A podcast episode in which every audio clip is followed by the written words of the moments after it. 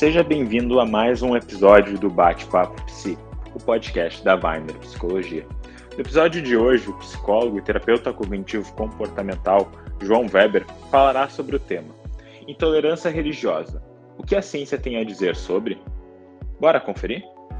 Olá pessoal, como estão? Aqui é o psicólogo João Weber e hoje o tema da nossa conversa é intolerância religiosa. O que, que a ciência tem a dizer sobre isso?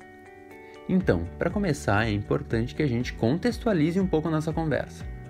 A gente está falando do Brasil, um país com múltiplas expressões e práticas religiosas. Alguns exemplos de religiões comuns do território brasileiro são a Umbanda, o Espiritismo, segmentos protestantes do cristianismo evangélicos, catolicismo, judaísmo, entre outros. A verdade é que a gente tem muita religião no país. Nove a cada dez brasileiros possuem uma religião. É muita gente. E um fenômeno interessante é que religiões, quando estão coabitando no mesmo espaço, elas tendem a se comunicar, se relacionar.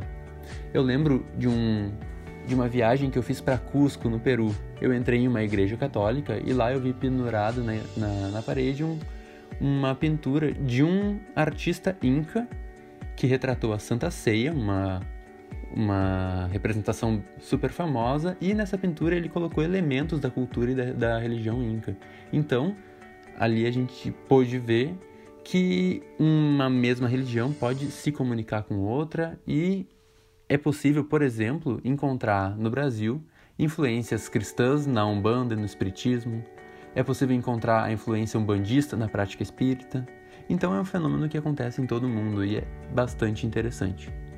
Perfeito, agora a gente contextualizou um pouquinho a nossa conversa. Falando então de intolerância religiosa. No cerne da noção de intolerância religiosa está o ato de estigmatizar para fazer uma distinção entre o que é certo normal, regular, padrão, e o que é errado, anormal, irregular e fora do padrão. Estigmatizar é um exercício de poder sobre o outro. Estigmatizar para excluir, segregar, apagar, silenciar um grupo que é considerado errado.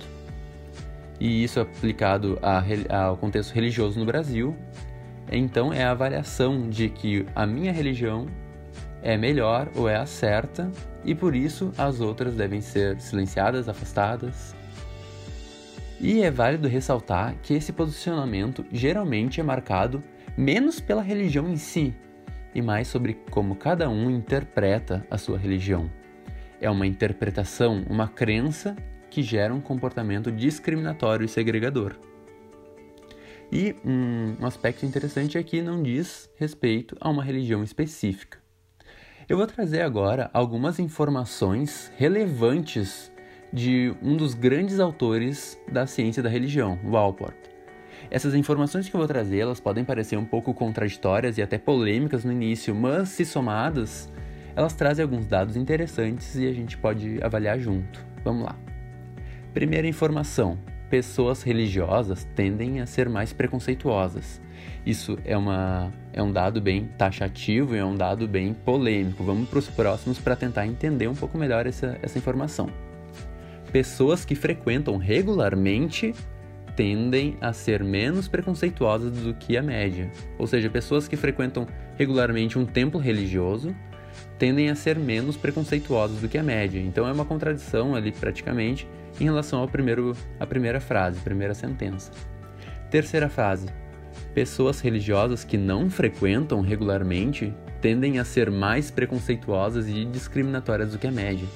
Então aqui a gente consegue fazer uma distinção entre pessoas religiosas de modo geral que não frequentam tanto, que não incorporam os preceitos religiosos de forma tão acentuada em sua vida, sendo mais discriminatórias, mais intolerantes quanto à fé dos outros. E pessoas que frequentam regularmente, tendendo a ser menos preconceituosas do que a média. Essa é uma informação interessante. O Alport, ele foi um dos primeiros autores a trazer uh, mais informações sobre o processo de religiosidade. Ele separou a religiosidade em dois conceitos principais. O primeiro é religiosidade extrínseca, cuja motivação para a prática religiosa e essa forma de viver a religiosidade é através de fatores externos. E então a religião enquanto instrumento para o alcance de algo, como por exemplo prover segurança, ganhos sociais, maior vínculo com família ou amigos, como distração, busca de status ou até como justificativa para uma forma de pensar prévia. É o indivíduo que olha para a sua relação com o divino sem analisar a si mesmo. Um exemplo que eu posso trazer de religiosidade extrínseca é um cristão que exclui, segrega e discrimina. Por óbvio, ele está agindo em contradição com os preceitos religiosos do cristianismo, que prega amor, não discriminação, inclusão. Então, é, uma, é um exemplo que, que traz para a gente uma forma pouco aprofundada, pouco reflexiva do processo religioso. O segundo conceito que o Alport traz sobre religiosidade é a intrínseca, que é a internalização e prática real dos valores religiosos. A presença de outros ganhos acaba sendo minimizada em comparação com um real significado e motivação para a vida religiosa. Trata-se de abraçar os princípios religiosos de verdade em sua vida e principalmente aplicá-los. De novo, um indivíduo que discrimina, segrega e propaga o ódio dificilmente está de acordo com os seus valores religiosos, está de acordo com os valores religiosos previstos na sua religião. É através então da religiosidade intrínseca que se alcança uma expressão madura da vivência religiosa. Outro aspecto interessante para a gente analisar juntos é a presença de vieses cognitivos na vida religiosa. Eu posso trazer aqui para vocês a abstração seletiva então, a abstração seletiva prevê que a pessoa filtra o conteúdo religioso a partir das suas lentes prévias, das suas crenças prévias e da sua estrutura de personalidade, deixando de fora o que não se encaixa e não faz sentido. Uma pessoa mais rígida, ela será rígida no seu posicionamento político, na sua relação com a sua família, com amigos e também na forma como ele interpreta a religião. Do mesmo modo, uma pessoa flexível vai demonstrar essa postura em relações e em seu posicionamento religioso. Então, aqui concluindo, pessoas com religiosidade madura buscarão formas e interpretações maduras dos textos religiosos. E a intolerância no Brasil, portanto, é representada pela expressão, pela vivência imatura do processo religioso.